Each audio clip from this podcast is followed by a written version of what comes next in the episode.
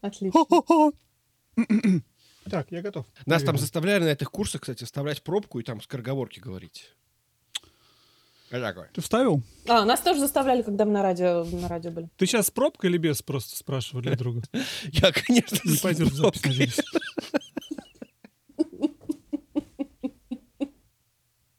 Очаровательно.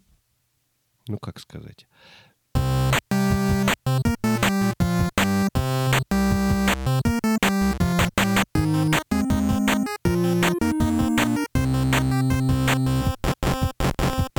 Всем привет, это Женя и Вадим, и 53-й выпуск подкаста про игры. И сегодня у нас необычный выпуск. Сегодня в нашей виртуальной студии наша постоянная гостья, а, бренд-менеджер компании Суперком, человек очень близкий к маркетингу, несравненная Настя Трухина. Настя, привет. Может быть, даже уже соведущая. Привет, привет. да? Ну, О, Буквально уже соведущий на, на третий раз-то уже. Так, Вадим, а что же такое 53? 53 — это... Настя, что такое 53? Ты Отлично. говорил, ты говорил нам перед выпуском. Да, 53 это... ам, 53 это такая глава Библии, в которой а, появляется неопалимая купина, которая является горящим, но не сгорающим терновым кустом, в образе которого Бог явился Моисею. И, собственно, это простое число, 16 если я не ошибаюсь. Это все, что я знаю о 53. Вот да, так. Настя на самом деле подсказала вс- всем, рассказала слушателям, что с настоящего момента наш подкаст будет выходить теперь на радио Радонеж. Мы бу- будем обсуждать совершенно все. Все богоугодные игры, я бы сказал. Можно Там так. А, кстати, это Был, большая... кстати, да, симулятор Вот, Иисуса кстати, Христа недавно, да, был? Не, О, на самом да. деле, кстати же, это, это, это супер большое дело в, в Америке. Это все христианские игры и целая отдельная существует индустрия христианских. Как христианские есть рок-группы, также есть христианские игры. Мой любимый Скотт Voice сделал обзор какой-то момент и что-то несколько игр посмотрел и, и, и поиграл, рассказал про них. Очень интересно, на самом деле, как существует параллельно вот обычной игровой индустрии, есть вот это вот христианский рок а, игр. Ну, неважно. На самом деле мы сегодня все-таки, наверное, будем обсуждать не христианские игры и не религиозные игры, а будем обсуждать что-то немножко противоположное, а мы будем обсуждать маркетинг.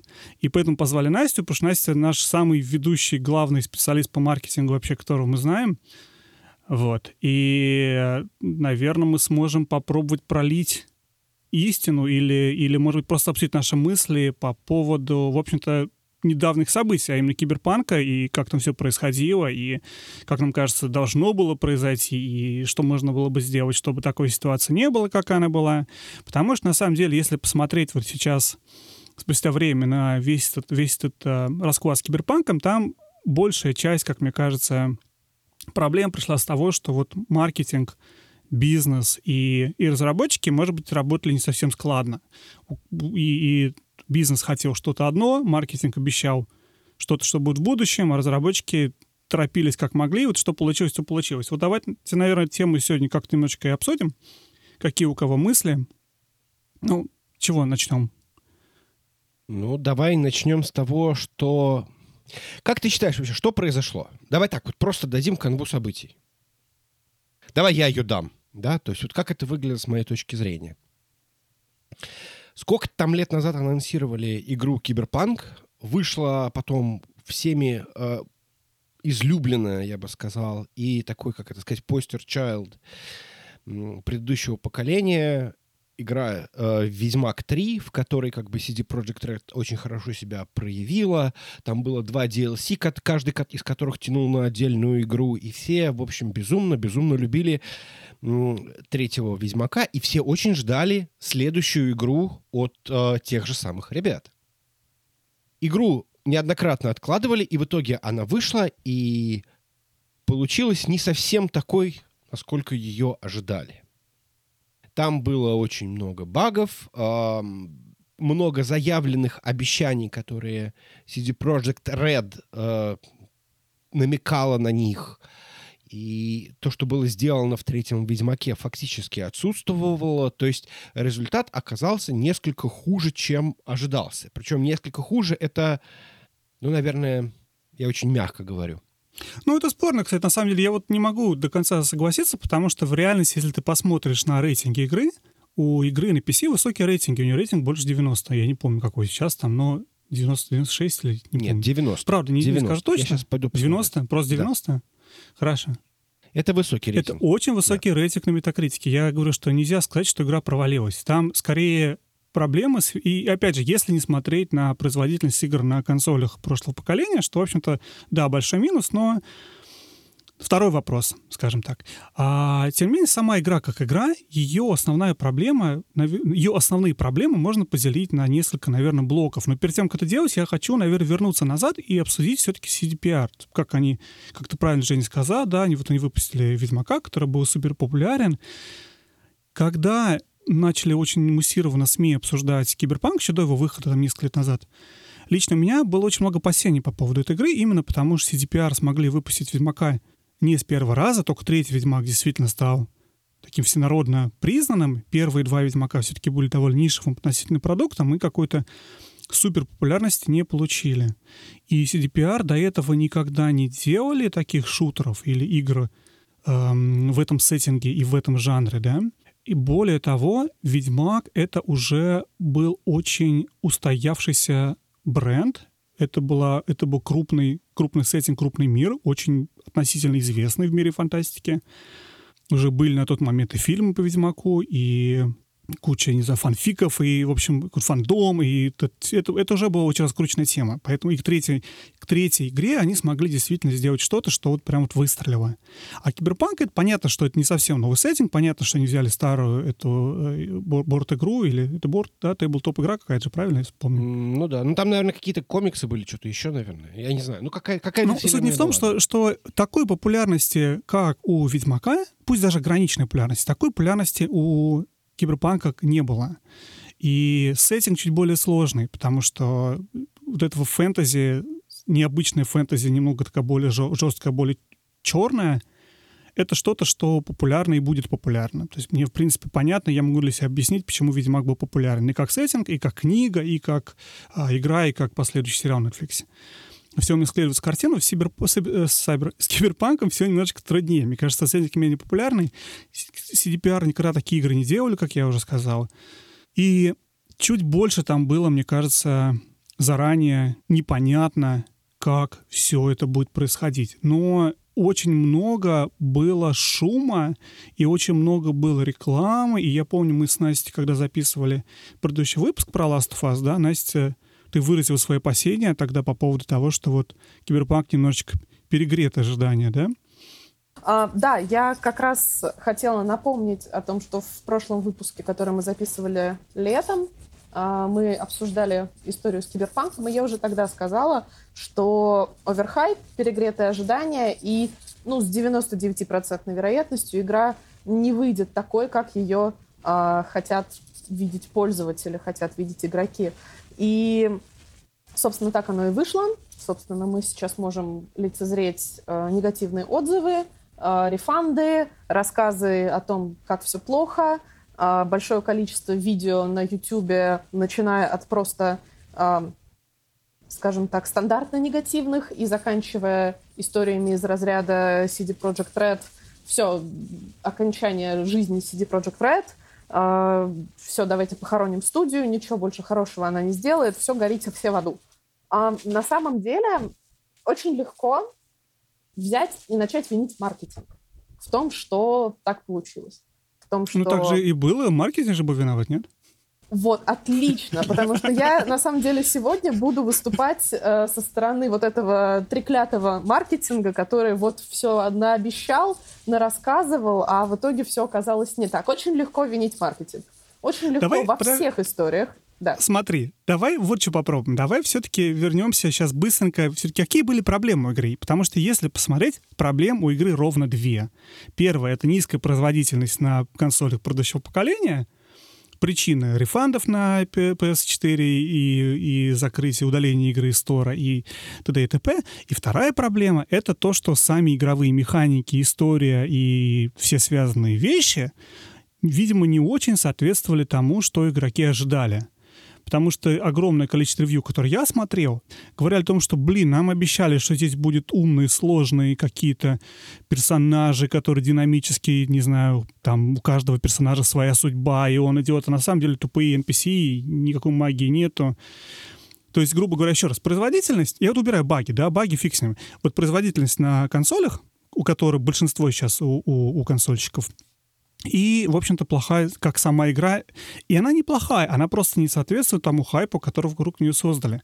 Вот первый вопрос я, наверное, может быть, стоит отложить, а вот второй вопрос, наверное, стоит обсудить. Вот потому что он как раз про маркетинг. Хотя первый, наверное, тоже, да, потому что обещали же игру еще, что она выйдет еще на предыдущем поколении, все ждали. А потом CDPR сказали, ну, мы все-таки, наверное, для нового поколения делаем. Но это уже второй вопрос. Вот давай про ну, игру. Давайте начнем с того, что э, Киберпанк начали разрабатывать, собственно, первые анонсы Киберпанка появились в 2012 году. То есть, по сути, игра была в разработке 8 лет. Она начинала... 12, я напоминаю, 12 год — это еще у нас поколение Xbox 360 и PS3. Вот именно. Ее начинали разрабатывать под, а, собственно, четвертое поколение, то есть под э, плойку и под Xbox того поколения, которое закончилось в 2020 году. А а сейчас им уже несколько сложнее адаптироваться под те новые консоли, которые уже вышли. То есть вполне возможно, они не рассчитывали, что игра уже будет настолько долго разрабатываться, что придет еще одно поколение. То есть, по сути, они пропустили по факту целое поколение консолей в своей разработке киберпанка. Ну, раз мы говорим про консоли, я перебью тебя опять немножечко. Угу. Мне кажется, Шрайер писал в своей книге про Ведьмака третьего примерно то же самое, что тоже игра должна была выйти на как раз поколение Xbox 360, но они угу. осознанно приняли решение не выпускать ее, подождать еще сколько, три года, по-моему, или два года, и выпускать уже на Next Gen, ну, на, на Current Gen того времени. Ну, если я правильно а... помню, то все-таки там было полтора года. Ну, ну, Но плюс-минус, да. Ну, идея... Нет, там немножко другая э, проблема. То есть они в итоге приняли решение не выпускать его на предыдущем поколении. Это да. немножко другое, да. Ну, я про это, про это говорю. Но вот если брать, вот поделить проблемы, опять же, сиберпанк, сиберпанка, вот у меня вот эта смесь вот в русском английском, киберпанка поделить на две части, проблема выпуска а, на текущее, на прошлое поколение это связано, во-первых, с обещаниями, что она будет выпущена на этом поколении. Во-вторых, возможно, это была немножечко ошибка, да, там, не знаю, менеджмента, не знаю, кого угодно, что решили это это решение сохранить, решили выпустить сейчас, не ждать там следующего следующего года, какого-то еще года, когда это будет, возможно, менее актуально уже выпускать на предыдущее поколение.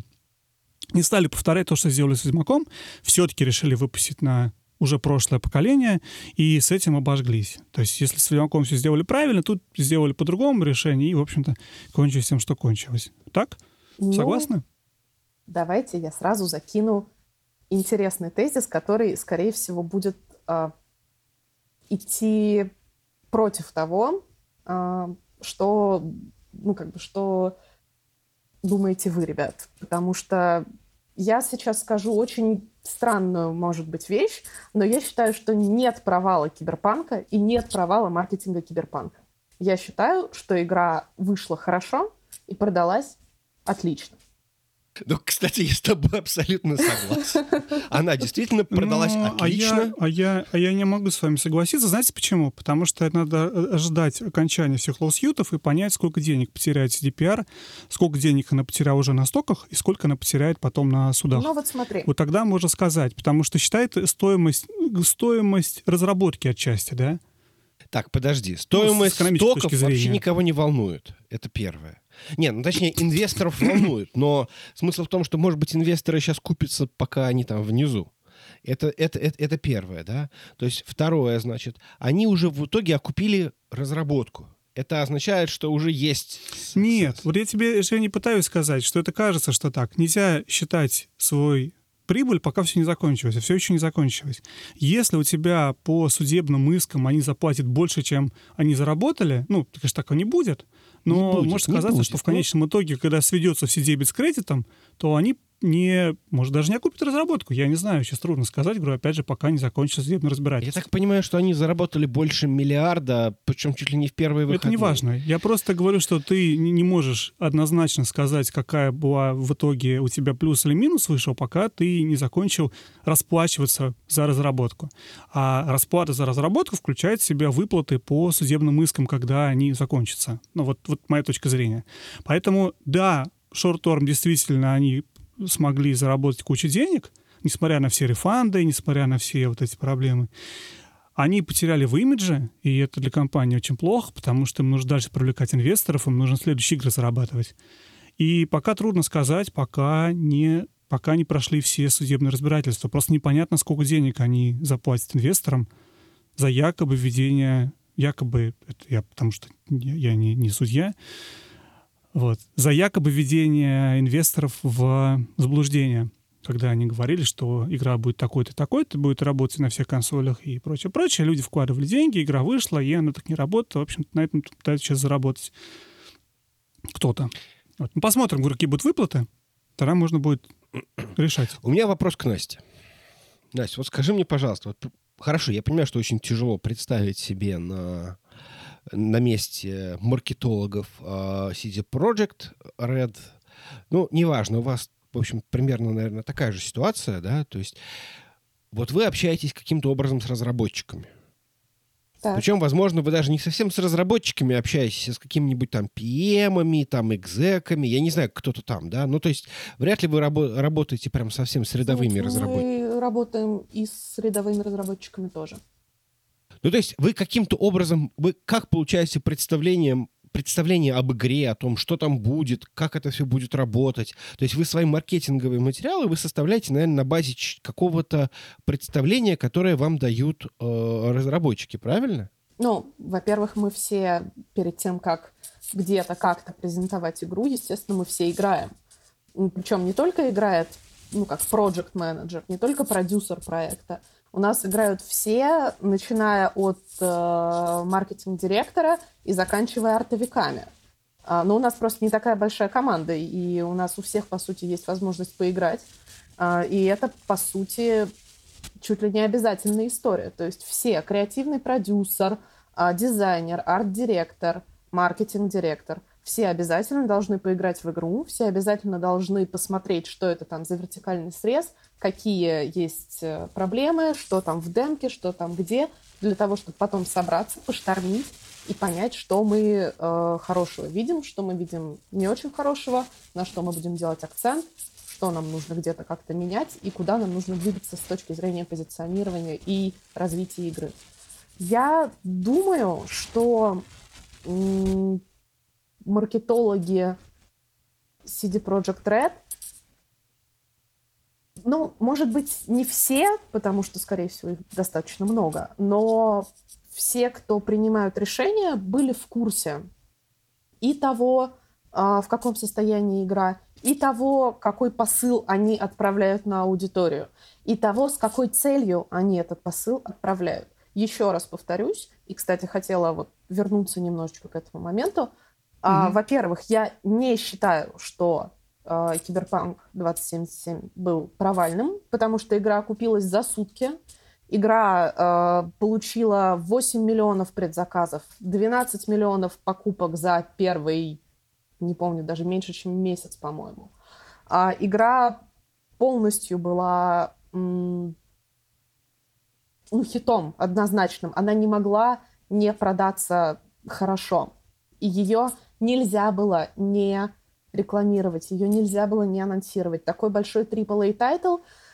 Э, и, в принципе, начинать активный маркетинг года за два до выпуска такого большого title а — это нормально. Тот факт, что они потом еще на больше, чем полгода э, разработку в итоге ну, отодвинули, это ну, как бы это э, делает работу маркетологов сложнее, потому что, ну, как бы еще на полгода маркетинговая кампания должна продлиться, и это значит, что еще эти полгода нужно чем-то аудиторию кормить.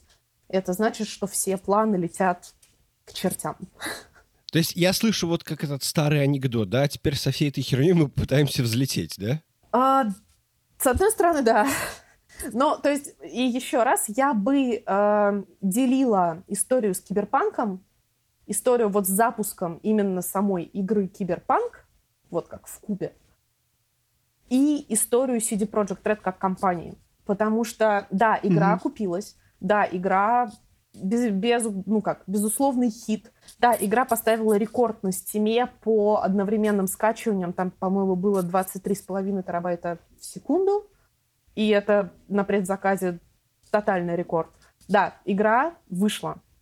Вышла плохо, продалась хорошо, будут, э, чи, будет чиниться, будет много апдейтов, будет много фиксов.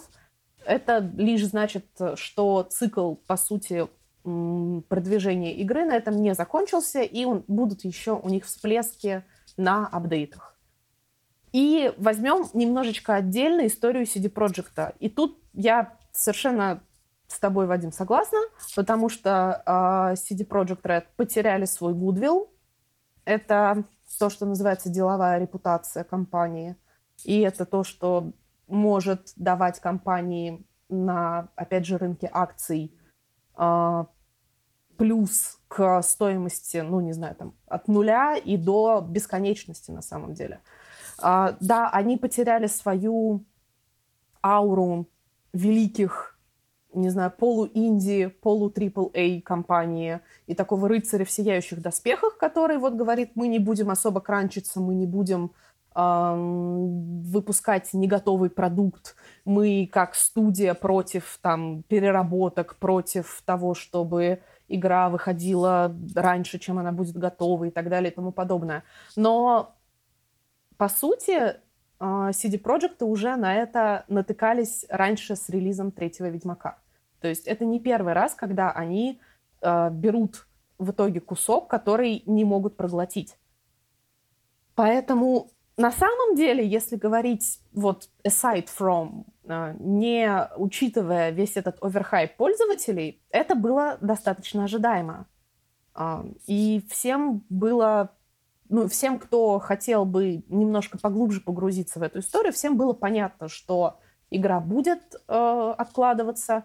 Причем я думаю, ну, это мое личное мнение, не подкрепленное никакой инсайдерской информацией, но мне кажется, что релиз Киберпанка должен был случиться еще раньше, чем в апреле, э, когда они в итоге поставили эту дату релиза. А, то есть, скорее всего, они ставили эту дату релиза с учетом того, что, скорее всего, у них там будут какие-то недоработки, и им надо будет, там, не знаю, какой-нибудь месяц или полтора или два, они, скорее всего, до релиза закладывали. А, вот, по сути, это то, что я хотела сказать. Настя, я на самом деле хотел поделить то, что сказал, на несколько тезисов и закрепить их, да? То есть первое, что ты говоришь, надо разделить успешность или неуспешность запуска игры от успешность, неуспешность компании CDPR в будущем, и ты провела хорошую по аналогию с Ведьмаком, мне очень понравилось, что действительно... И, возможно, компания действительно сделала это шаг отчасти осознанно, то есть не закрытыми глазами они решили, давайте выпустим, что есть, посмотрим, как получится.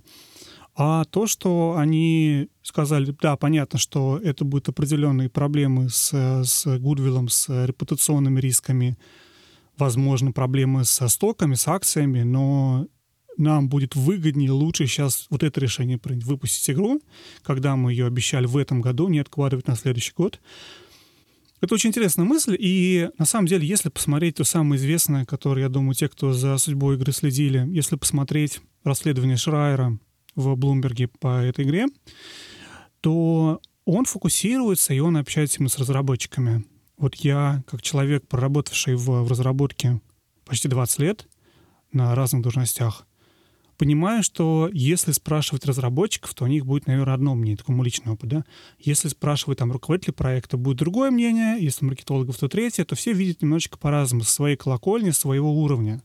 Поэтому расследование Шрайера было больше о том, что разработчики говорят, да мы знали, что мы не доделаем эту игру. И так звучит, как будто это все это был большой-большой обман, да. Но при этом любой продукт, любой, любой программный продукт, опять же, из моего опыта, и вы скажите мне, Настя, Женя, как, как у вас с этим, с вашим личным опытом, ты всегда, когда что-то выпускаешь, ты всегда знаешь, что у тебя не работает, что у тебя работает. Ну, не все, может быть, но какие-то куски знаешь, и ты принимаешь решение, нет, я буду релизиться, несмотря на то, что здесь у меня какой-то баг. Да, потому что нельзя поставить Нельзя пофиксить все баги, нельзя доделать все, что ты хотел, и только когда зарелизится так, разработка не работает. Ты в какой-то момент принимаешь решение, вот мы релизимся здесь, у нас будут такие баги, которые мы поправим потом, у нас будут такие проблемы, которые мы клиентам, может быть, как-нибудь потом объясним, если будет нужно. И опять же, тот же маркетинг, ни, никогда никто не скажет о том, что мы релизимся, но у нас тут не очень что-то работает, и вот тут не очень хорошо, потому что такой маркетинг никому не нужен, простите. Ну потому что это все-таки коммерческие компании, цель которых зарабатывать деньги. И поэтому, в принципе, ситуация с киберпанком, она совершенно не, не необычная. Она совершенно обычная в этом плане, да. Маркетинг хорошо работал, продавал то, что должно быть. Разработчики хорошо работали, писали код и были недовольны, что якобы все это не доделывается к моменту, когда все пообещали. Ну, и там какие-то бизнес хотел, чтобы все это... То есть я к чему веду? К тому, что, наверное, действительно ничего необычного в этой ситуации нет, и действительно компания могла принимать осознанное решение, что надо релизить сейчас. И вот если сравнить все плюсы минусы, возможные проблемы и возможные выгоды, то лучше вот делать это так, как делать. Согласен. Звучит интересно. И действительно параллелить немножечко ситуацию с вечером. Я хотела немножечко добавить по поводу акций. Я буквально сегодня специально перед э, нашим перед нашей записью посмотрела, и да, все говорят, акции упали, все ужасно, все там кошмар, и там все, давайте похороним Киберпанк, ой, господи, давайте похороним CD Project Red как компанию, все акции CD Projekt Red котируются сейчас на том же уровне, на котором они котировались в феврале прошлого года. То есть я сейчас могу немножко цифры путать, но там 293 доллара сейчас против 305, по-моему, или 312, которые были в прошлом феврале. Плюс-минус 15 долларов — это, ну, год от года это не то падение, которое заметно прямо вот серьезно. То есть если бы там было условно 313 долларов в прошлом году и 42 в этом, тогда, да, можно было сказать, знаете, Киберпанк так плохо повлиял на CD Project Red и стал таким жутким запуском, что как бы все, компания совершенно не понимает, что и дальше делать. Я еще хотела сказать... Э, подожди, подожди, я да. прокомментирую этот момент маленький, пока мы не шли далеко. Я с тобой, с одной да, стороны, конечно, согласен, конечно. с другой стороны, я думаю, что CDPR рассчитывали, что от, после выхода игры стоимость акций поднимется. Ну, при успешном. Если релиз Нет. действительно был полностью успешный, почему? Нет. Подождите, ну тут... Потому что оверхайп. Потому что они не могли, как маркетинг, не знать, что будет оверхайп, и они э, акции до релиза были перегреты, они выросли до небес. Вот в тот момент, на mm-hmm. самом деле, вот когда мы с вами записывали э, тот выпуск летний, я тогда своему приятелю, который, ну, торгует на бирже, я ему сказала, слушай, дорогой, сейчас возьми буквально там, не знаю, на сколько денег хватит акций CDPR и выведи их за неделю до релиза. Потому что 100% они вырастут в цене, а как только пойдут обзоры, акции начнут очень сильно падать.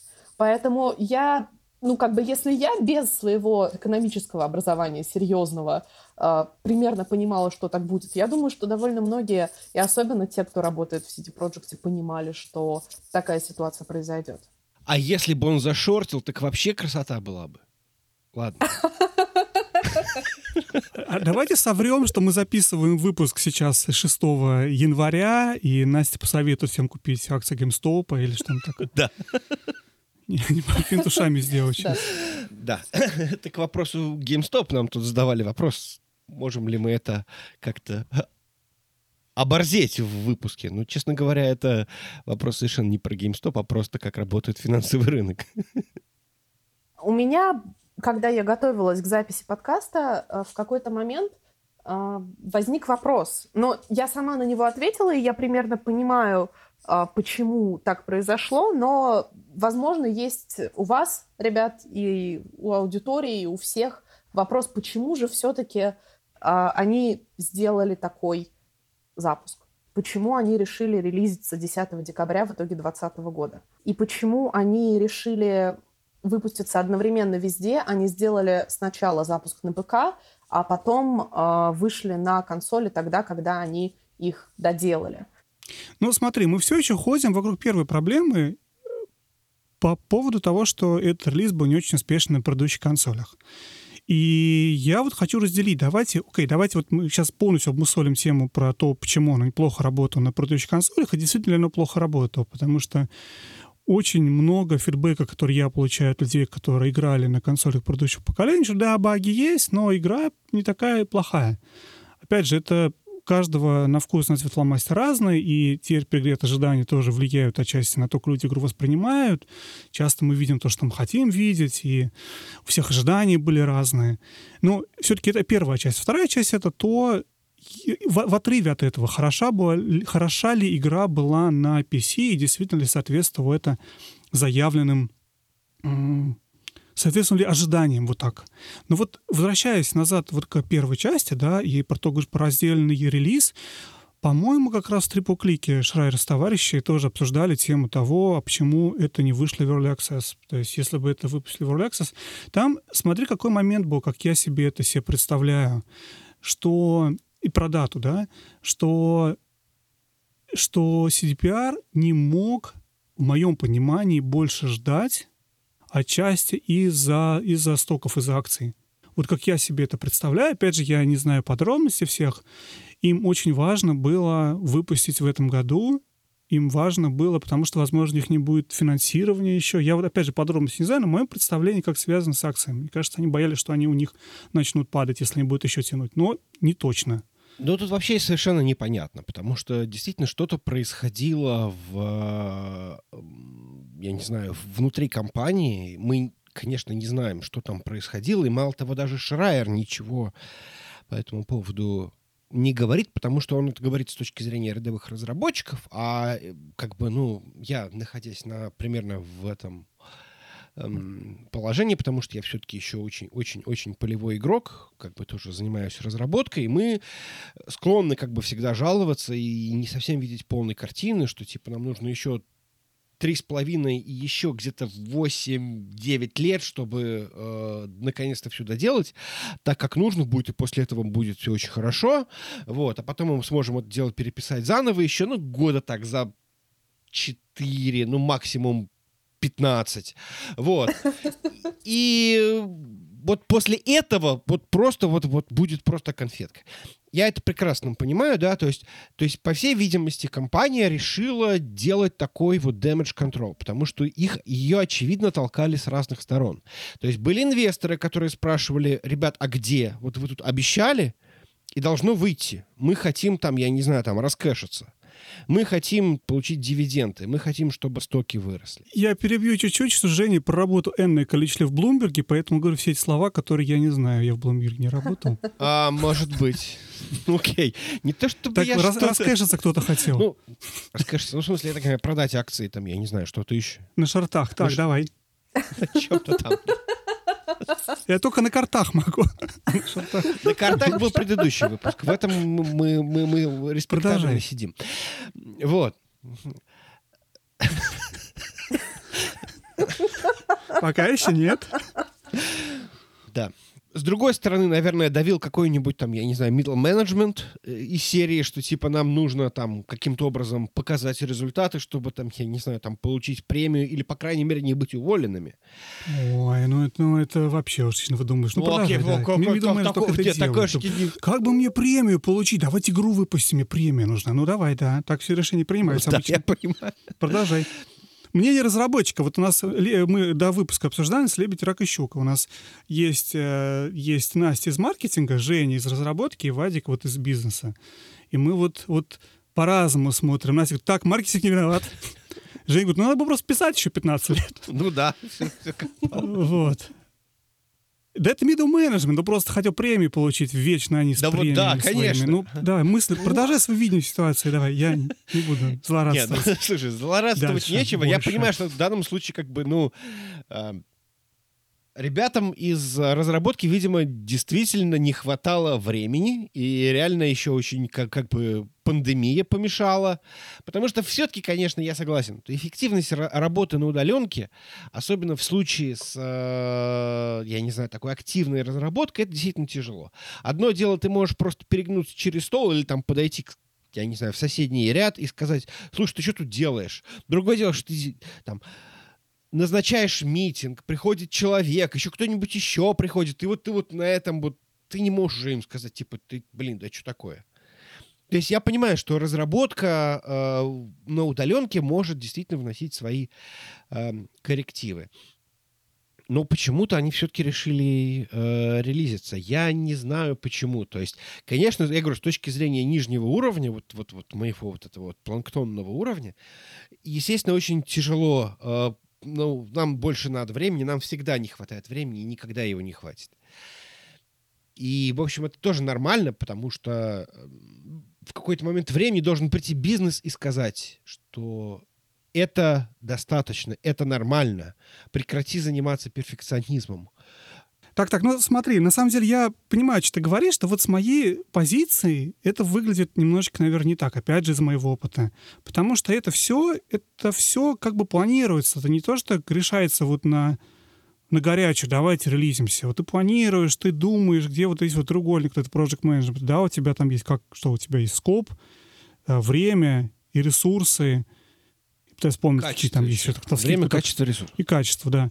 То есть ты выбираешь, где ты, где ты вот, вот урезаешь. Ты или скоп урезаешь, скоп, ну, мы с объем работы, да, ты говоришь, ну, давайте эти фичи не будем делать, или ты вбухиваешь туда больше денег, нанимаешь кучу программистов, но, опять же, на позднем этапе это уже бессмысленно, то есть ты делать ничего не можешь. Или ты откладываешь релиз. И, в принципе, это не решение, которое принимается каждый месяц. Это решение, которое принимается относительно задолго до. Относительно задолго до. Оно может корректироваться ближе к концу, когда ты понимаешь, что у тебя не получается никак выйти на нужный уровень качества с тем, что у тебя есть. Но мне кажется, что вот вопрос по качеству в современном мире в, в деле с играми из-за того, что ситуация с постоянными, во-первых, э, zero-day патчами, да, во-вторых, всеми патчами последующих настолько стало вещью нормальной, что компании более комфортно выходить на, ну, релизиться, несмотря на то, что известно, что игра, возможно, по качеству не соответствует ожидаемому уровню. Ну, в любом случае, я хочу вернуться назад. Все, что я говорил, Женя, это то, что мне кажется, вот момент, в котором я с тобой не согласен, что, что это вот как-то вот они вот думали такие, давайте релизиться. Это был план заранее. План у тебя спускается вниз, а дальше вы пытаетесь в рамках плана смотреть, что вырезать, что выпустить как есть, где поменять, перераспределить ресурсы. Вот именно вот с точки зрения, вот как организация работает, как организация решает. Вот мы релизимся такого-то числа. Смотри, вот из моего опыта у меня было несколько моментов на моей работе, когда мы релизили что-то к конкретной дате, и ты эту дату не можешь двинуть. Например, у тебя есть какой-то трейд-шоу, например, да, тебе надо вот к этой дате что-то подготовить. Ты не можешь дату передвинуть. Здесь очень четко у тебя, да, очень простой вариант. И ты думаешь, что делать? Работать все выходные кранчить? Или, э, не знаю, другие команды разработки снять, всех перевести на твой проект? Или изменить полностью скоп, меньше выпускать? И, или ну, опять же, качеством пожертвовать. Но я к чему веду? К тому, что вот эта вся основа этого и дата, она, в принципе, заранее появляется. Мне кажется, здесь то же самое. Дата определена, а дальше, когда ты едешь к этой дате и создаешь продукт, вот ты тут уже играешь. Команду перевел, фичу удалил, что-то сделал, а не то, что это вот, вот на горячую так решается, давайте все-таки на декабре. Вот как-то так. Ну, я так вижу, опять же, за моего опыта. Ну, если я могу вставить пару слов, э, мне кажется, что, во-первых, история про лебедя, рак и щуку, как бизнес-маркетинг и разработчики, она, с одной стороны, правдива, а с другой стороны, все-таки, на мой взгляд, не очень, потому что и бизнес, и маркетинг, и разработчики, они все работают на одну и единственную цель они все работают на то, чтобы хорошо выпустить хорошую игру, хорошо ее разрекламировать и хорошо продать, чтобы студия развивалась, чтобы студия находила деньги на будущие проекты, чтобы на студию позитивно смотрели инвесторы и чтобы игру хорошо приняли пользователи. Поэтому, по сути, что разработчики, что маркетинг, что бизнес, у них у всех цель одна. Ну, безусловно, а, да. У них у всех цель выпустить хорошую игру. По поводу переносов, да, и по поводу того, что ничего не делается на горячую. Все-таки здесь и да, и нет. Во-первых, а, Женя совершенно прав. Разработчикам никогда не хватает времени. Когда я работала над маркетингом печально неизвестной игры а, Population Zero, там тоже всегда была одна единственная история. Разработчики не успевают, раз, э, для разработки нужно больше времени, для этого нужно больше времени.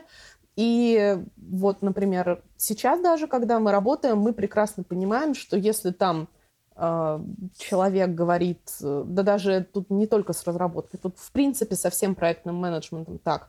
Если человек mm-hmm. тебе говорит условно среда, то ты сразу думаешь, это пятница, а возможно даже понедельник. То есть ты на всякий случай закладываешь некоторое количество времени, что я тоже говорила чуть раньше, для того, чтобы точно, точно успеть. Поэтому, когда они хотели релизиться 15 апреля, я думаю, что они тоже об этом думали. А, Соглашусь, и тут да. действительно, да, тут действительно а, это принималось решение заранее, и они довольно сильно тогда сделали перенос на будущее. И если я правильно помню, даже были новости о том, что компания, которая должна была заниматься маркетингом э, киберпанка, вынуждена была чуть ли не разориться и не закрыться, потому что они поняли, что они не могут держать такой большой штат еще полгода. А... Это, кстати, очень интересная тема. Я прям вставлю. Ты уже второй раз о ней говоришь, и я об этом сам никогда не думал, потому что никогда не работаю вот маркетинговой части.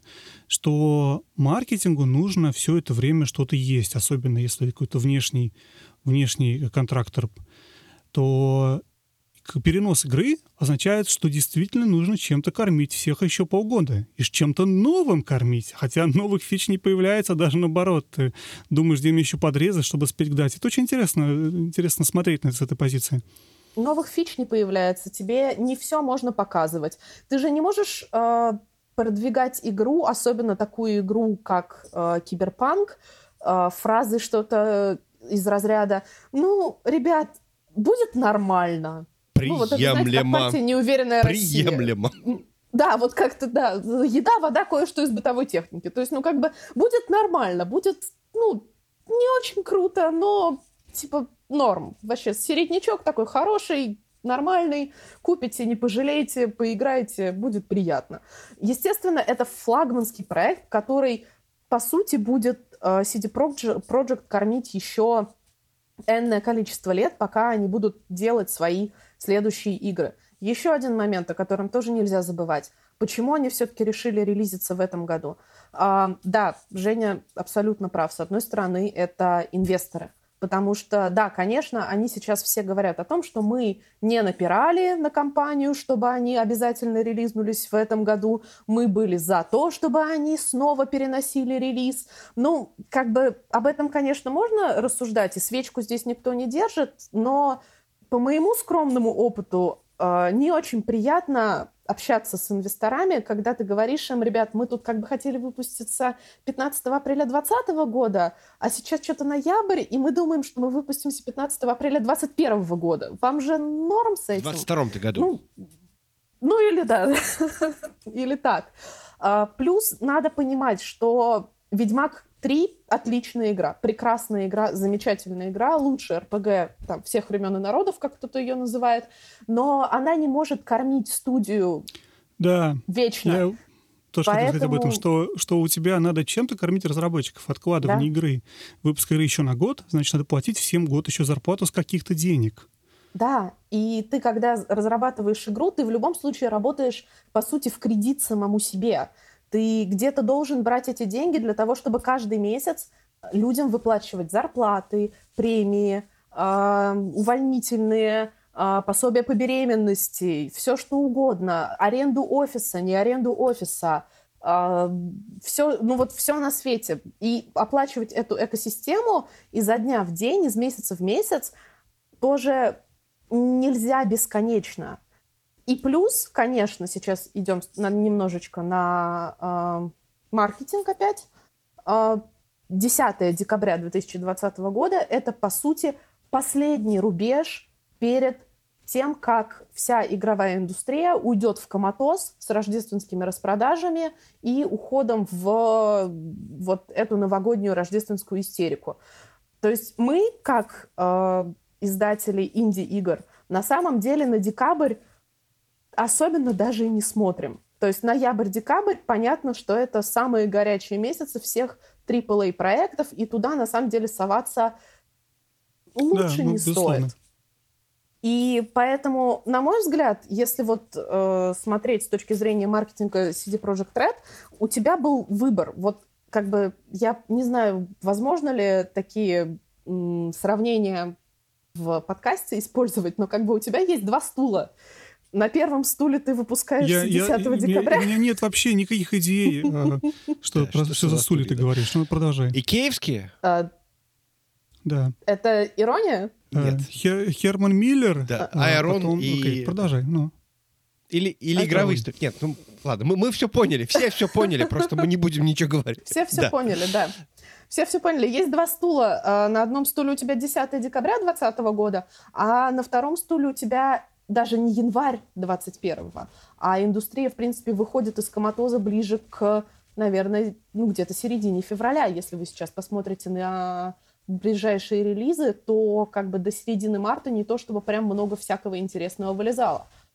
То есть это не откладывание на месяц, не откладывание на три недели. Это чаще всего необходимость отложить игру на 2, 3, 4 месяца.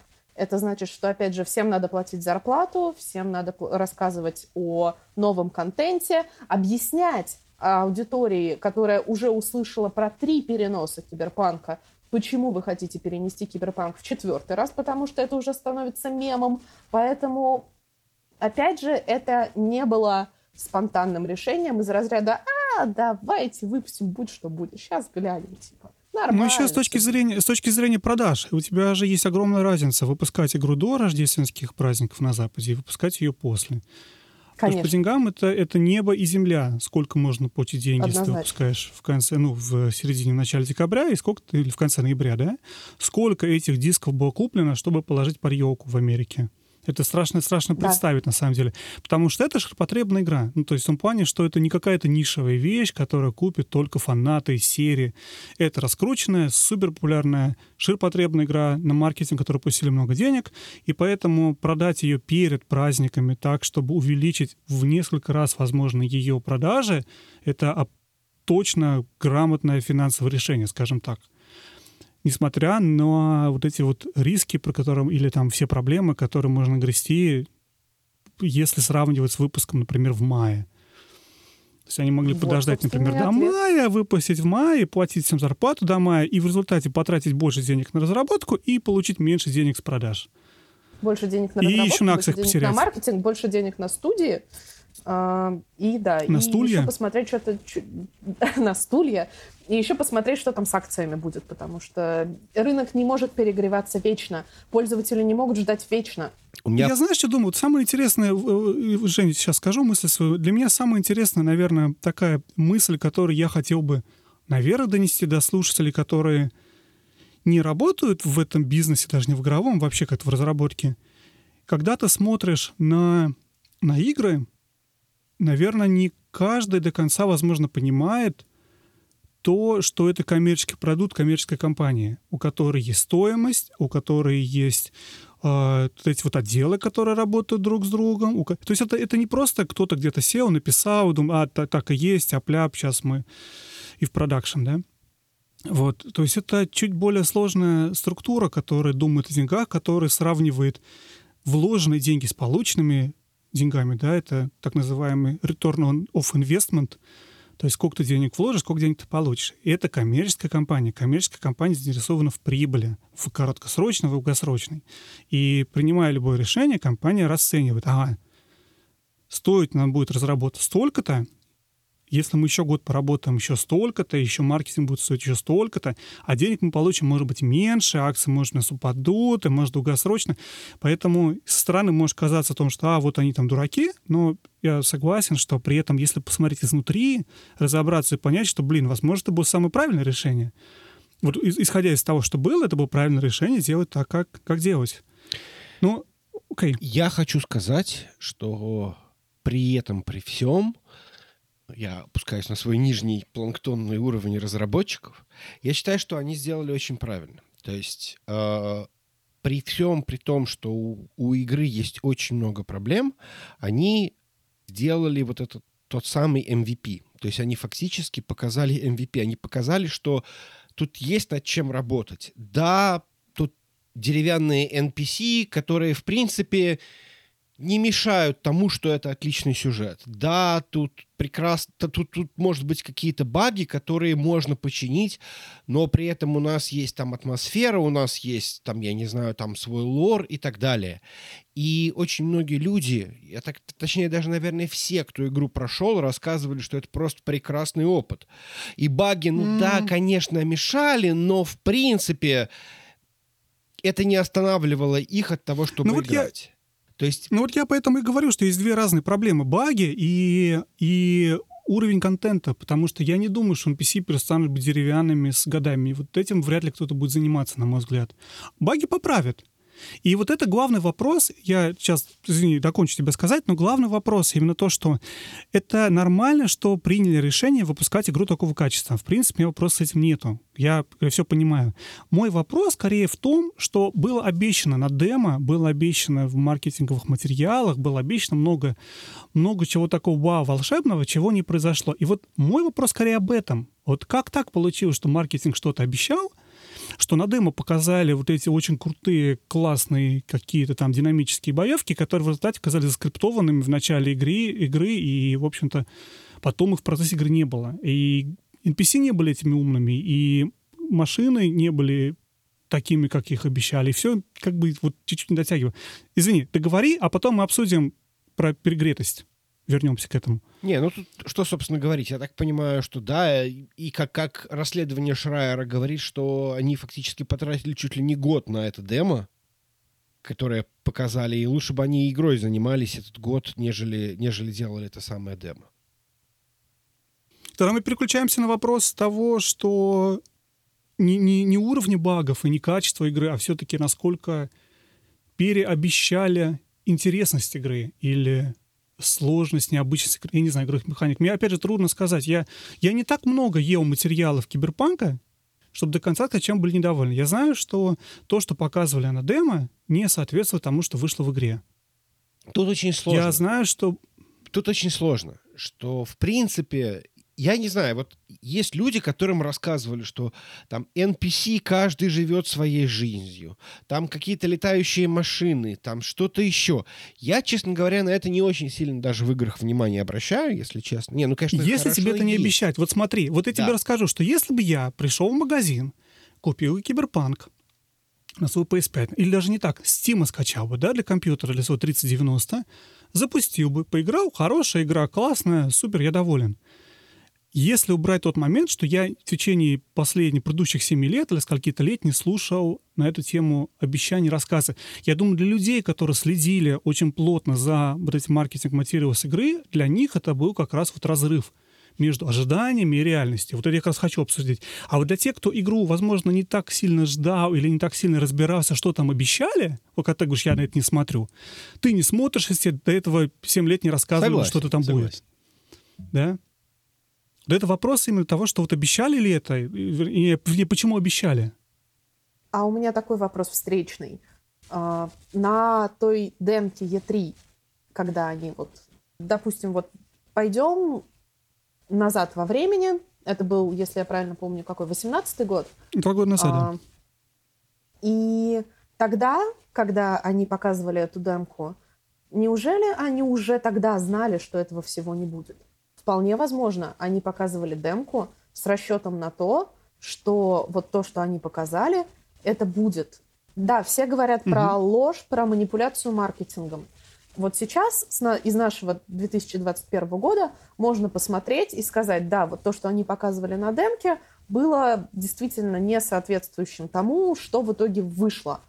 Но я здесь встала бы немножко на защиту маркетинга, потому что я практически на 100% уверена, что там не глупые люди, и что у них не было необходимости э, и не было желания обманывать своих потребителей. И вполне возможно, в тот момент, когда они эту демку делали и показывали, они были уверены, что они смогут вытянуть этот кусок, и что они смогут вытянуть эту игру на тот уровень, который нужно. Второй вопрос. Когда они поняли, что они не смогут этого сделать? Опять же, что делать в этом вопросе маркетингу? Вот ты, например, показал прекрасную демку на прекрасном Е3, показал прекраснейшего Киану Ривза, и восхитительно этот Киану Ривз э, пообщался с аудиторией, и все в восторге, все, не знаю, и в воздух лифчики бросают, как любит говорить мой маркетинг-директор. И ты сидишь, и тебе вдруг приходит, э, ну, условно, лид разработки и говорит, слушай, мы там летающие машины показали. В общем, мы поняли, что, в общем, для того, чтобы сделать эти летающие машины, нам нужно еще года полтора, но этих полутора лет у нас нет.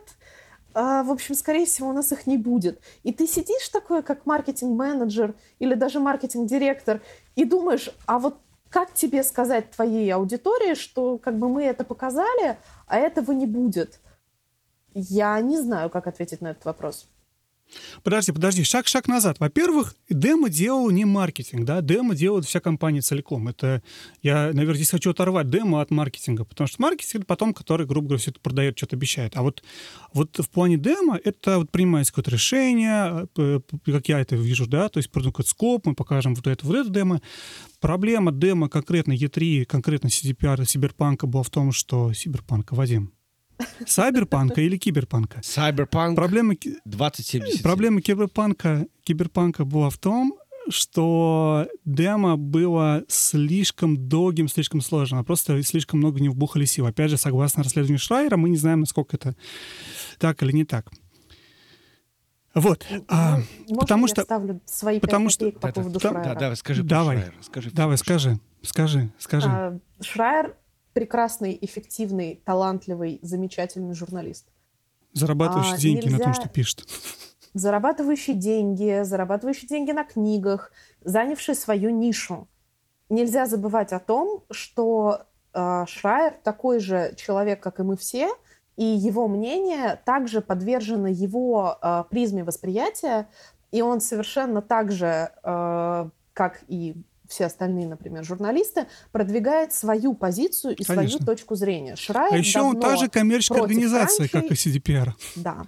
Ему тоже деньги Ну, нужны. возможно, не такая же он не котируется на бирже, но Ну, тем не что. менее, да. Ну, поскольку- И поскольку. Шрайер занял собственную нишу, которая называется «Давайте защищать бедных разработчиков против кранчей, давайте устраивать профсоюзы, давайте продвигать их и давайте рассказывать всем вокруг о том, как компании плохо относятся к разработчикам, хорошо относятся к кранчам, и давайте бороться против вот этого вот вселенского зла. Я не говорю о том, что это плохо. Я говорю о том, что, читая Шрайера, нельзя об этом забывать. Мгм.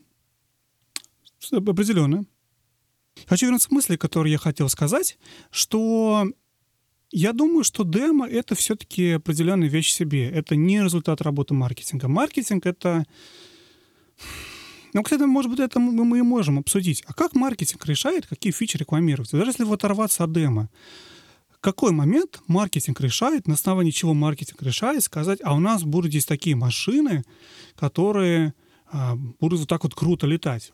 Мне кажется, и сейчас скажу я свое видение, что это всегда проблема немножечко сломанного телефона. Разработчики говорят, у нас будут машины, Да будут, Бизнес говорит, будут, нормально, сделаем. бизнес говорит, Да. а будет круче, если они будут летать, а маркетинг говорит, что мы Сделаем, выпускаем сделаем, группу да. летающие машины. Вот, ну, вот, вот немножечко так вот я это вижу. Я То- думаю, ну, знаешь, как не так, не так сильно, но вот Такой, короче, да, то есть приходит такой Вадим к Жене, такой говорит, слушай, что мы тут сделаем, короче? Ж- Женя такой, блин, давай, короче, машины будут летать. Вадим такой, ну, давай сделаем. Женя такой, может, не будут...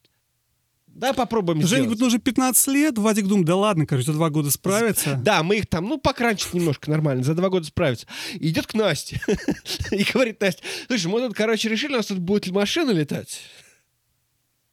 Ну и Настя такая, точно будут? Да, говорит, да, будут, говорит, будут. точно, будет летать, да, будут, будут летать. А что, если они будут летать, и их будет тысячи штук, говорит Настя, и это уходит потом в пресс-релиз? А ПМ такой говорит, да, да не вопрос, да не вопрос. Сказали, что будет, какая уж там разница? Я так думаю, что что, ну, какая разница, что одна, что Ну да, когда игра выйдет, я все равно уже уволюсь. Мне там, Это, по-моему, кстати, предложение тоже. от Ubisoft упало. Да, да, да. Но на самом деле, э, если говорить чуть серьезнее, то, ну, опять же, я не знаю, не держала свечку на совещаниях маркетинга CD Projekt Red, но у меня почему-то есть достаточно четкое ощущение, что они не э, хотели умышленно обманывать пользователей. И я не думаю, что маркетинг здесь сидит и такой приходит к, не знаю, лиду разработки и такой, слушай, Жень, короче, мы тут посидели вчера с ребятами вечером, а, выпили венца и подумали, что будет очень круто, если в киберпанке будут э, летающие машины. Вот, и каждая из них будет индивидуально заскриптована, и, в общем, они все будут подчиняться собственной какой-то логике, и у них у всех будет история, а если ты в эту машину влезешь, там будет NPC, который тебе расскажет историю, которая повлияет на твой сюжет. А, в общем, нам показалось, что это будет очень здорово, но вы же сможете это сделать, да? Ну, сможете, сможете. Я сделала такие большие глаза, как я иногда умею делать. И так, ну, пожалуйста. И Женя такой смотрит, такой, ну, ладно, хорошо. Ну, то есть это не та ситуация, которая может на самом деле где-то произойти. Ну, Поэтому я понимаю, о чем... Я, кстати, да. абсолютно, аб, абсолютно согласен. Тут именно... Я, я, честно говоря, вот почти уверен, что проблема киберпанка и вот точнее, вот этот вот провал киберпанка в CD Projekt Red. Причем этот провал очень провал в кавычках, да? провалом, да? Якобы провал. Якобы провал. Вот это вот Репутационный провал, да? вот так его скажем. Да, скандал. Скандал с, с киберпанком, скандал, он, о, в общем-то, вызван реально на всех уровнях. То есть там, наверное, как бы э, виноваты все и не виноват никто. Просто э, действительно не сложилось. Единственное, что может быть тут действительно повлияло, это попытка, э, ну я не знаю, может быть сделать что-то прям вот быстрее и нежелание там, я не знаю, там, но опять же, мы не знаем. Возможно, это то же самое, тот же самый бизнес, который говорит, ну, если мы не выпустим сейчас, то там через два года нам придется закрываться или вообще сворачивать проект. Ну, типа, денег не хватит еще по году писать. Ты знаешь, хочу вернуться, вот Настя сказал мысль очень хорошая, ближе к началу выпуска, про, опять же, про Ведьмака, которая мне очень понравилась. Идея в том, что, что CDPR делают эти вот большие, замахиваются на большое. И вот они сделали то же самое в этот раз.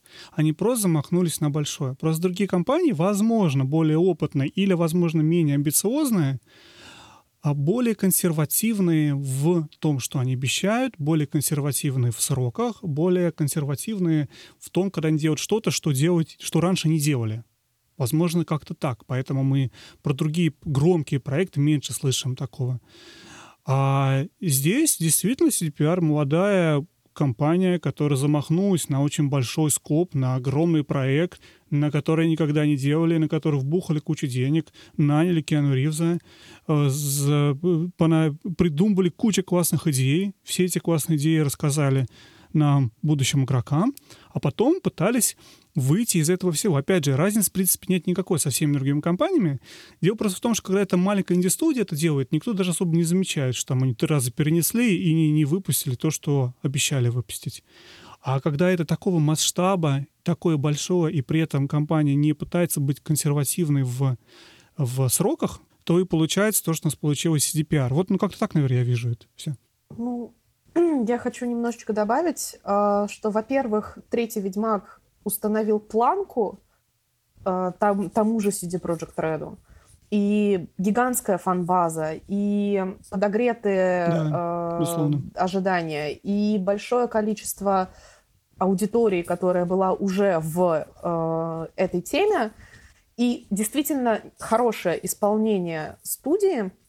Задали планку, которая которую, в принципе, изначально нельзя было практически, mm-hmm. на мой взгляд, невозможно было повторить.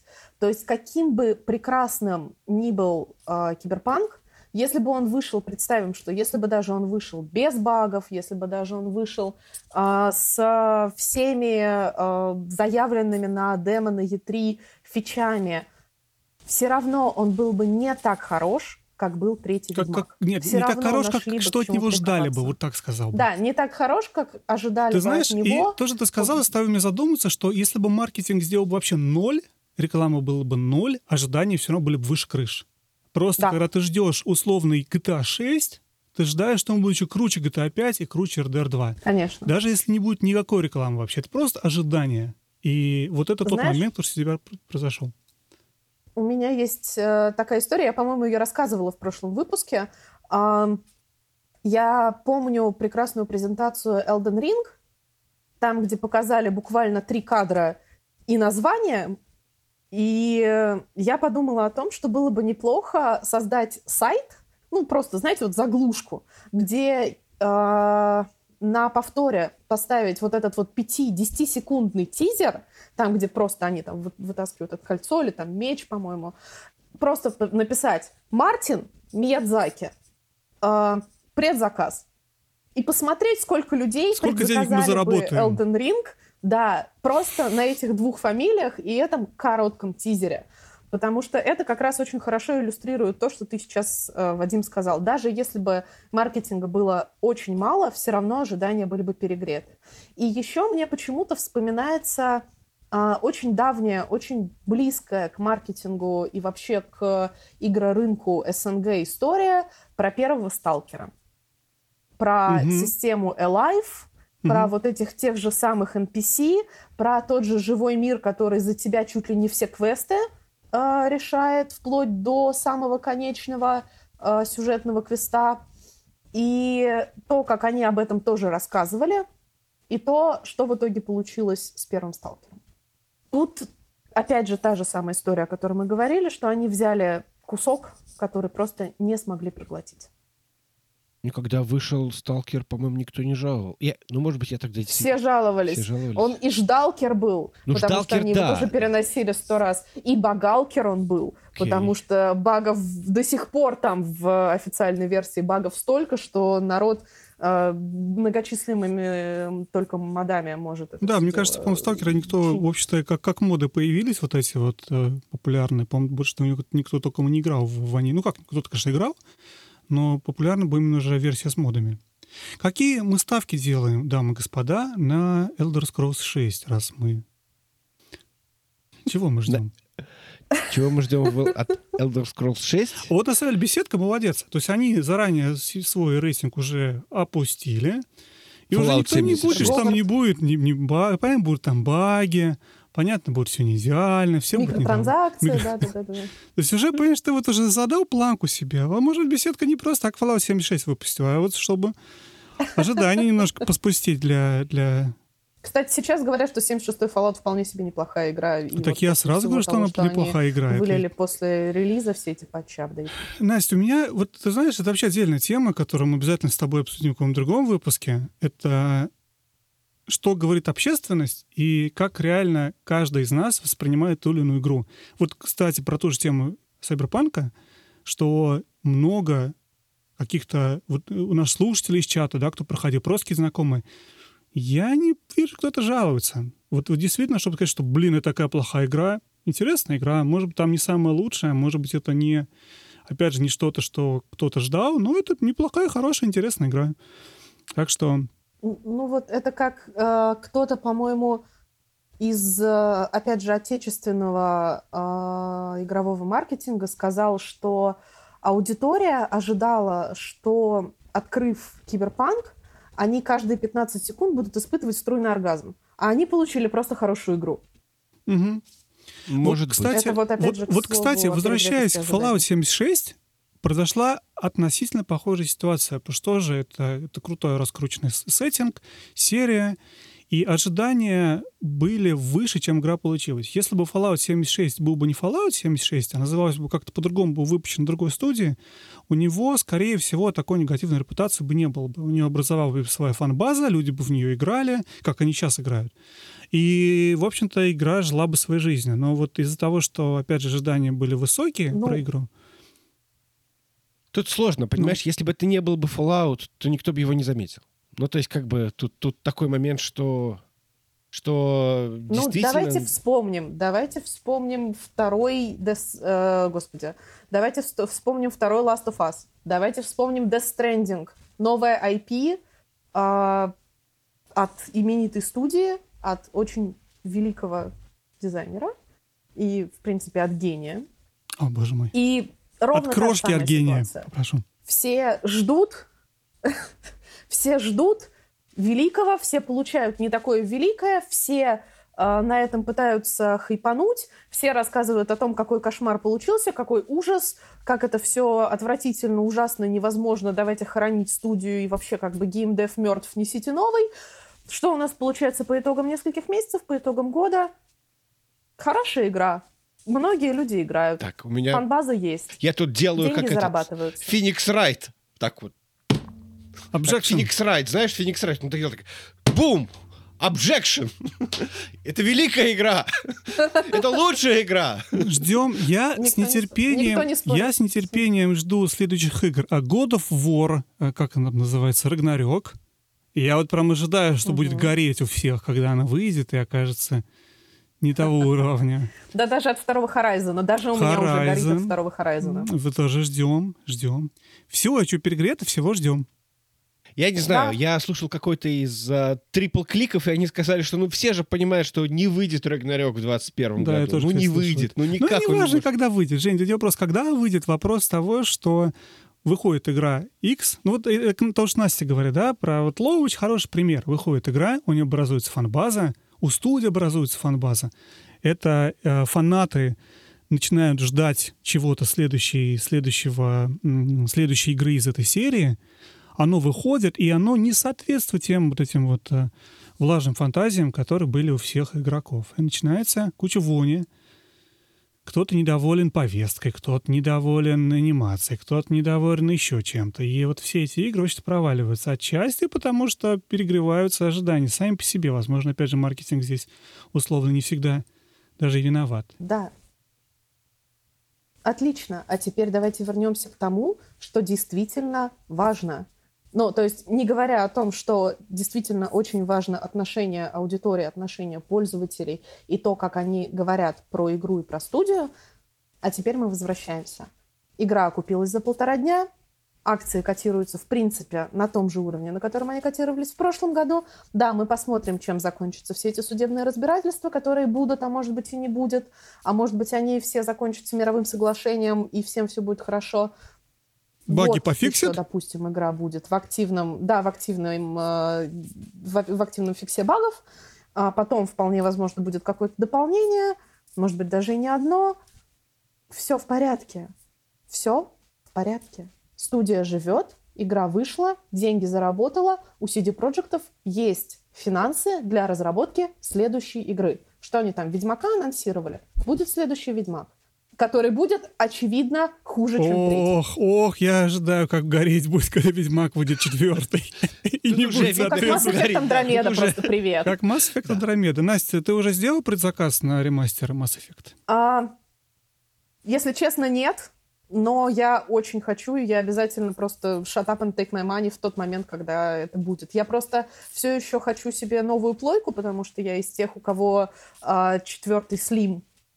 И я хочу пройти э, именно на пятой плойке. А почему не на компьютере, Настя? весь. Потому что я не ПК-боярин.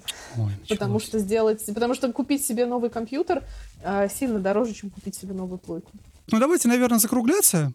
Обсудили тему э, маркетинга, было очень интересно. Я, на самом деле, сформировал для себя мнение. Оно, наверное, даже отличается от того, которое было у меня, когда мы только начали записывать. Я главный для себя вывод сделал. Я вспомнил, что прежде всего мы говорим про коммерческую компанию, у которой есть э, дебиты, кредиты и return of investment. И вот, вот и это все складывается в одну такую картину, и, возможно, действительно, Настя, ты права. Ты начала с того, что сказала, что игра не провалилась. Игра действительно не провалилась. Я с тобой согласен. И, наверное, самая главная мысль такая, что на самом деле провала-то не было. Это вот, вот так выглядит с точки зрения журналистики. Ну, в общем, да, я тоже немножко поменял мнение, решил, что, в принципе, как бы тут нет такого, что кто-то кто виноват, и вот показывать э, пальцем... Хотя это был маркетинг. Это... Нет. Да, что мы не будем показывать пальцами ни на кого. Это, это на самом деле абсолютно контрпродуктивно, и, возможно, виноваты все, и не виноват никто. То есть просто жизнь такая, да, то есть... э, Да, возможно, единственная проблема — это то, что проект оказался слишком амбициозным. Вот и все. Но, Жень, мне кажется, что маркетинг, к слову, если мы так говорим, виноват вообще меньше всех. Потому что маркетинги не выдумывают, что говорить. Маркетинг говорит то, что ему говорят разработчики и бизнес. Просто красиво это оформляет и показывает. Вот если по чесноку говорить. Поэтому Возможно. вот из виноваты все, я маркетинг, кстати, последних поставил. Последними бы их поставил в этом списке.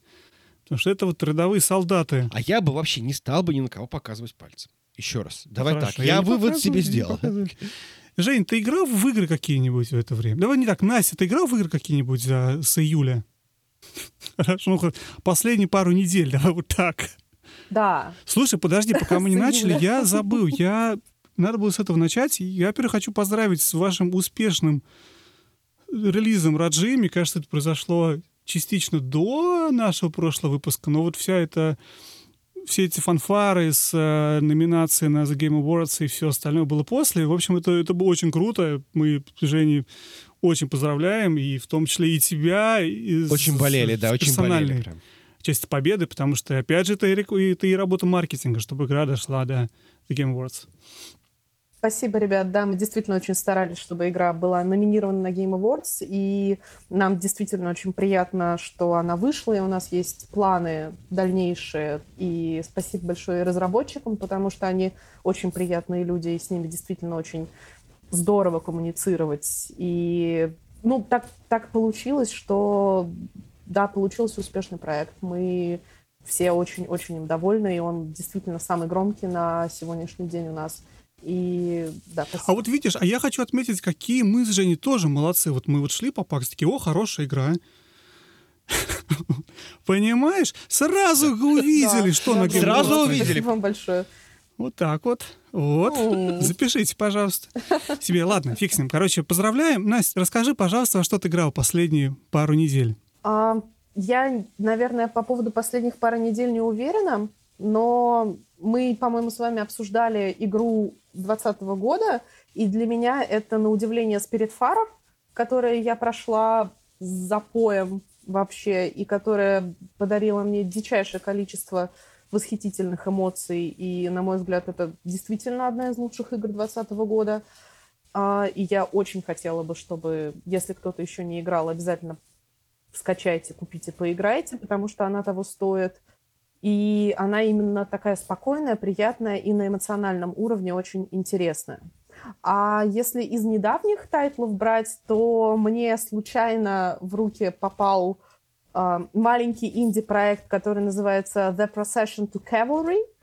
Это тоже, опять же, маленький point-кликер в духе страдающего... Ссыл- Ссылочку в описании дадим а, в обязательно. духе страдающего средневековья. И он построен на средневековых картинах.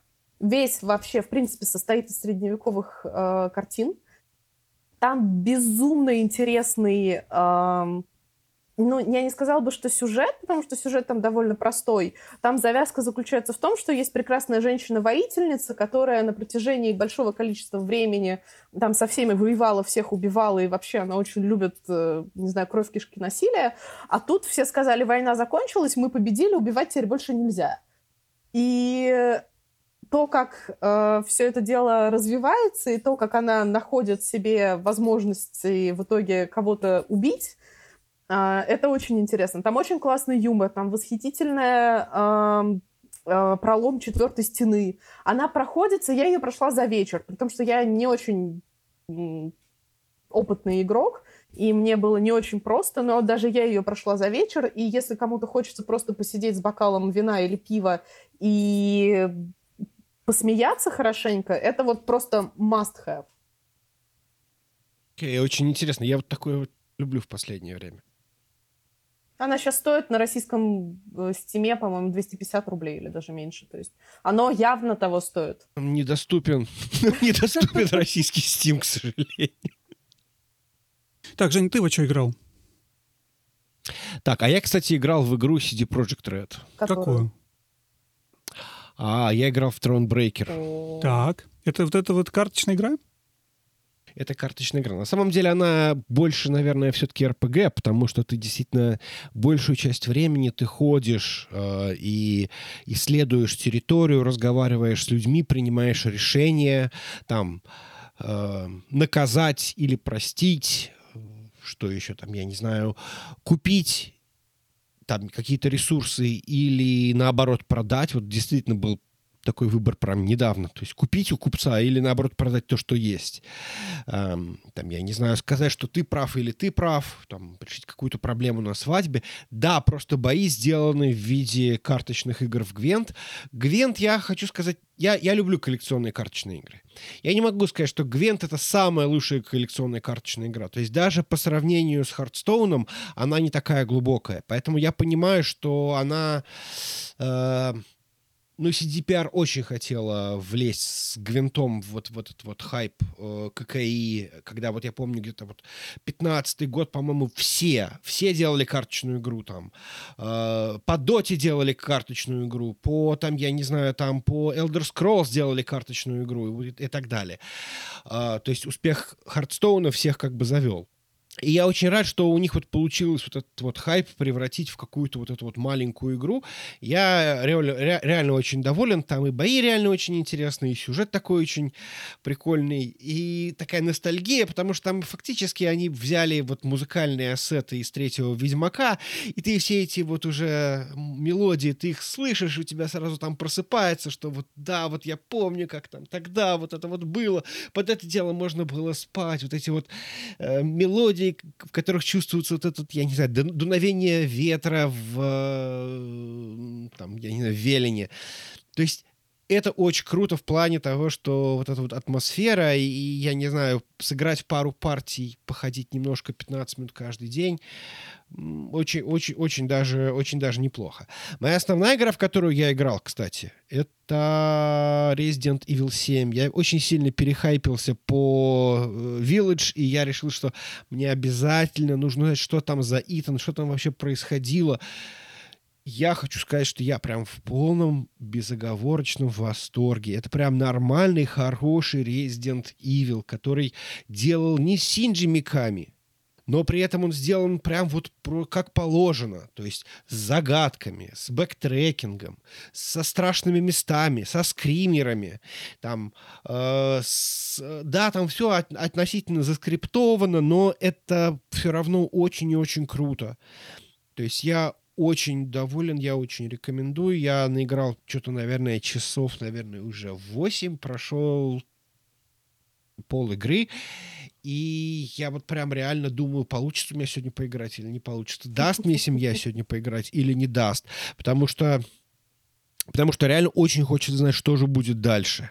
И она уже перешла вот из состояния, как, как обычный Resident Evil, то есть не есть вот этот вот вайп классического Resident Evil, когда у тебя поначалу ты каждого куста шарахаешься, да, и ты всего очень боишься, потому что у тебя ничего нет, у тебя в лучшем случае там какой-нибудь пистолетик или ножичек, а в этом тебе вообще ничего не дают, и ты поначалу просто занимаешься тем, что ты просто бегаешь от условного мистер Икса, а, потом ты, у тебя появляется там и огнемет, и гранатомет, и магнум, и что-то еще. И вот это превращается немножко в такой экшен, и она вот сейчас находится вот в этот вот, вот как это говорят, sweet spot, да, то есть это вот нечто среднее между хоррором и экшеном, и это вот прям вот самое прикольное, вот то, что мне вот очень нравится, да, то есть вот, вот когда уже ты, в принципе, уже чувствуешь себя не таким вот лохом, что называется, но при этом уже можешь вот именно но все равно ты понимаешь, что ты там с 15 раза, ну не с 15 хорошо, там с 4 раза я вот последнего босса, босса завалил. Это было действительно круто. И очень расстраиваюсь, что я потратил запас патронов для Магнума. Как известно, это такой вот в, в Resident Evil это такой ценный ресурс. Но зато получилось, потому что босс был потный. Вот примерно как-то так. Вадим, а ты? А я играл сразу много игр. Я, во-первых, поставил свой RDR 2 на паузу, решил немного передохнуть, поиграть во что-то другое, и понадкусывал кучу всего сразу же. Во-первых, я распаковал э, свою вальгалку и попробовал в нее. Не скажу, что мне сильно зашло, но это мы в каком-то другом выпуске обсудим возможно, более подробно. Я поиграл немножечко в, в Watch Dogs Legends, я играл в, в Medium, который вот недавно зарелизился, да, могу про него немножечко рассказать пару слов. Я играл в Mario Galaxy, в диком восторге, супер игра. Мне уже отдельно тоже надо не рассказывать. Ну и еще несколько разных игр. Там в Хитмана второго я потыкал, потому что вышел третий, все его обсуждали. Я решил на второй поиграть, потому что у меня он есть. И, наверное, вот я даже думаю, про какие игры сегодня лучше всего рассказать, потому что про все есть что сказать. Ну вот главная игра, самая моя любимая игра и все, что я играл, это, если честно, Jedi Fallen Order. Мне кажется, что он в свое время получил недостаточно хороших слов со стороны э, журналистов. То есть, да, игра тоже не провалилась, игра получила в целом очень хорошие отзывы. Это одна из лучших игр по вселенной Звездных войн, которые выходили за последние N лет. Но когда я в нее поиграл, она оказалась намного даже лучше, чем я себе ее представлял. То есть там очень много механик заимствовано, во-первых, с Souls Games, с Demon Souls, с Dark Souls, и... Скорее на Секире все-таки. Ну, не совсем, Жень. Я имею в виду, наверное, не то, как у тебя работает боевка, потому что боевка, на самом деле, от Ведьмака до, до, до этого, как его зовут, Цусшимы примерно, в общем-то, плюс-минус одинаковые. Ну, там, может, чуть больше так, чуть меньше эдак. Но это все боевка на мечах. Я скорее про те механики, которые связаны с получением опера, э, опыта, с, с этим bonfires, вот этими с кострами, где ты можешь сохраняться. И когда ты сохраняешься, у тебя регенерация все, все, все монстры, и ты каждый раз принимаешь решение, хочешь ли ты сохраняться, но тогда у тебя все заново все мобы за, за респ, респ, по... Блин, подожди. Респавнится. Респавнится. Респавнится, да. Все монстры зареспавнится. Вот. Или ты хочешь продолжать играть. И это очень интересно, потому что ты вынес кучу, кучу врагов, и ты думаешь, блин, ну я сейчас сохранюсь заново же, я же не пройду, поэтому я пойду дальше. Это добавляет интересный стратегический момент в такие игры. Мне очень нравится, очень хорошо продуманные уровни. Но самое главное, я не фанат а, серии Звездные войны, вот сеттинга самого. Но поиграв в игру, я очень-очень э, впечатлен тем, насколько хорошо подан мир, сеттинг, насколько интересно смотрится, насколько это все вот такая вот мистери и вот эти планеты, ты их изучаешь, и там своя живность. И в отличие от... А как игра Hollow Games называется? Я все и забыл сегодня. No Man's Sky. No Man's Sky, да. И в отличие от No Man's Sky, где все это процедурно генеренное, то есть понятно, что там какой дизайнер сел, все прессовал, каждый, каждую планету, каждый, каждый лабиринт. Супер, очень нравится, в диком восторге. На самом деле, вот лучшая игра, которую я играл за последнее время. Я, мне кажется, она мне займет какое-то место наверху, рядом с Days Gone, в моем личном чарте хороших игр. Поэтому, если не играли, рекомендую. Все, она очень хорошо продумана, а вот, игра-игра хорошая. Я прошел, наверное, где-то больше половины игры. Мне в свое время очень не, не понравилось, я за что могу ее ругать. Мне очень не нравилось там драться, потому что э, в основном ты воюешь не с э, штурмовиками, потому что каждый энкаунтер с штурмовиком — это прям радость. А когда на тебя начинают лезть какие-то непонятные твари — то эти твари совершенно не телеграфируют. Ты не понимаешь, что он сейчас делает. То есть поэтому за счет этого получается, что ты пропускаешь удары, это очень фрустрирует. То есть э, мне как-то хотелось, чтобы, ну, если он лапой бьет, ну, давай тогда как бы, ну, вот пусть он, пусть он бьет лапой, чтобы я мог понять, там, в какую сторону мне отпрыгивать. А этого всего нет. Он просто, я не знаю, что-то делает, увеличивается в размерах, условно говоря. That's what she said. И это вообще никак не коммуницирует. Окей. Okay. Вот, поэтому, в принципе, я помню, я дошел до какого-то босса, который вообще абсолютно не коммуницировал, что происходит. Вообще вот просто реально не понимал, что происходит. Я его ковырял, ковырял, ковырял, ковырял, и, в общем, в итоге дропнул. Но, может быть, есть надежда, что я когда-нибудь вернусь. А мне кажется, вот это как раз есть Souls-like Games, что у тебя... Э, Шрайерс, товарищ, которого мы сегодня много вспоминали, в одном из последних, по-моему, своих подкастов обсуждали то, если не последним, что делают Souls Games, Souls Games. И, в общем-то, они обсуждали, ну, Souls, Souls-like, да, то есть это Demon Souls, Dark Souls, Bloodborne, Sekiro, что один из моментов, что ты не понимаешь, как убить босса. И ты его долго тыкаешь, пока ты наконец не понимаешь, а, вот как. То есть вот что надо делать. Не в плане того, по какому куску хвосту би, хвоста бить, да, а именно какие именно механики лучше всего работать с этим боссом. Как нужно подпрыгивать, как нужно делать. И мне кажется, это вот очень хорошо и наглядно здесь работает абсолютно так же. Вот на, на мой взгляд. Ты понимаешь, в Dark Souls, не знаю, я не играл в Секира, но в Dark Souls и в Bloodborne ты, это, э, босс ведет себя очень честно. То есть там они тоже говорят о том, что это всегда как бы такая вот экономика анимаций, что ты понимаешь, что ты не можешь прервать свою анимацию, и босс тоже не может прервать свою анимацию. То есть это всегда какое-то вот, вот Ну, именно... на- начал делать движение, и он у тебя до конца его доделает, даже если будешь Да. кнопки нажимать. Да. То есть и здесь... А здесь проблема в том, что они вот как-то вот не смогли сделать вот этот вот вот эту вот честность. То есть ты по- получаешь урон, потому что, потому что, потому что ты не понял, что ты сделал не так. Потому Я, что не знаю, как это описать. я, я, я не понимаю, почему ты так видишь, но я понимаю, что может быть такое видение. То есть я... Мне, наоборот, нравится, что я с каждым боссом или мини-боссом или каким-то большим злобным мобом пытаюсь, кажется, разобраться. А потом мне получается, а потом этих мобов мочу быстро, потому что я уже теперь знаю, как они работают. Но это вот ты, ты долго проходишь это обучение, пытаясь по-разному к ним зайти и, и разобраться, как хочет их убивать. Ну, может Ну, быть. Фиг с ним. Короче, в любом случае, для меня эта игра, которая мне сейчас очень нравится. Мне очень нравится сеттинг. Я повторюсь, для меня это скорее неожиданность. Но, в общем, как так. Для меня главная игра. Главный интересный момент, что я играю в нее на стадии. И это для меня, возможно, то, почему я в эту игру играл даже больше, чем во все остальное, потому что, ну, это тот самый convenience фактор, что я могу играть и на горшке, и, и в кровати на iPad, и в своем 4К телевизоре, и на рабочем ноутбуке. Я играю везде, на разных джойстиках. На маке сам играл клавиатурой мышкой. Здесь я играю, у меня это клипса для телефона с а, Xbox геймпадом, на телевизоре играю с ста- стадийным геймпадом. Вот это вот возможность переключаться между совершенно разными устройствами и играть, когда у тебя свободная минута на экране, который ближе для тебя или удобнее в этот момент. В общем, он оказался прям побеждающим для, для этой игры. И работает. Со мной это работает. То есть мне, мне очень это понравилось. Вот. И, возможно, если бы она была бы не на стадии, была бы у меня, например, на Xbox, а, кстати, она недавно за, зарелизился к ней патч, она теперь там 60 FPS тоже делает на, на Xbox Series X и на PS5.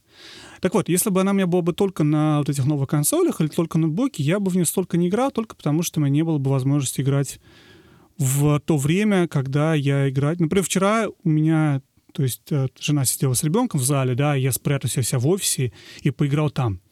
Вот в игру с Xbox я так сделать не могу, потому что телевизор в зале, и я не могу всех выгнать из зала, может, здесь поиграю немножечко, да. Вот, а тут я могу. А вечером, когда все спят, я играю на самом большом экране. То есть вот мне все это нравится. Наверное, я не буду рассказывать про другие игры сегодня, потому что так это занял много времени. В другой раз расскажу про Medium и про Legion и все остальное. Вот. Будем завершаться. Есть какие-то завершающие слова? Э, в общем, мой завершающий комментарий, что любите игры, которые выходят, а не те игры, которые вы себе придумали. И тогда никакой ни маркетинг, ни ошибки в разработке, никакой бизнес, никакие инвесторы не будут вам страшны. Не, не- не так, не следите за игровым рынком, не слушайте подкасты, смотрите новости. Тогда ты делайте приходишь в магазин, выбираешь, потому да, что совершенно на Mass вот Effect. Да, не делайте Нет, на Mass Effect надо сделать приордер. Хорошо, ладно. Ну, на Mass Effect Андромеду можно было не делать. Ну да, на, Android может. В общем, да. Будьте котиками. Настя, есть Да. пара, пара слов последних? А, ну, во-первых, хочу, естественно, сказать спасибо за то, что позвали. А, очень хочу попросить вас, если вы будете записывать подкаст про легендарное издание Mass Effect, тоже меня позвать, потому что я большой фанат и очень Экс- жду. Эксперты. Я очень жду, очень хочу. И действительно здесь ситуация, когда shut up and take Ты посмотрел, кстати, уже сравнение версий? Да, я посмотрела. И Со- меня довольна? Согласна? Я- меня все, в принципе, радует, кроме того, что они решили убрать э, большое количество сцен с задницей Миранды. И Мгм. это, мне кажется, просто большим минусом, э, который они решили сделать во втором и третьем Mass Effect, потому что даже мне, как девушке, было просто эстетически приятно на это на все смотреть. Но в целом я хочу сказать спасибо, потому что мое мнение тоже немножко все-таки скорректировалось. И да, действительно, возможно, иногда маркетинг э, слишком громко кричит. И, возможно, иногда нужно быть осторожнее. То есть мы сделали мир немножко лучше, представляете? Да, Для, для себя троих, по крайней мере. Но надеюсь, что и для наших слушателей тоже немножечко вопрос прояснил с игровой разработкой, с, а, с киберпанком. Возможно, мы дали кому-то возможность посмотреть с другой стороны немного на всю эту ситуацию. В любом случае, надеюсь, вам всем было интересно. Большое спасибо, что слушали нас. Спасибо огромное, Настя. Спасибо, Женя. А, пока-пока. спасибо, Вадим. Пока-пока. Пока-пока.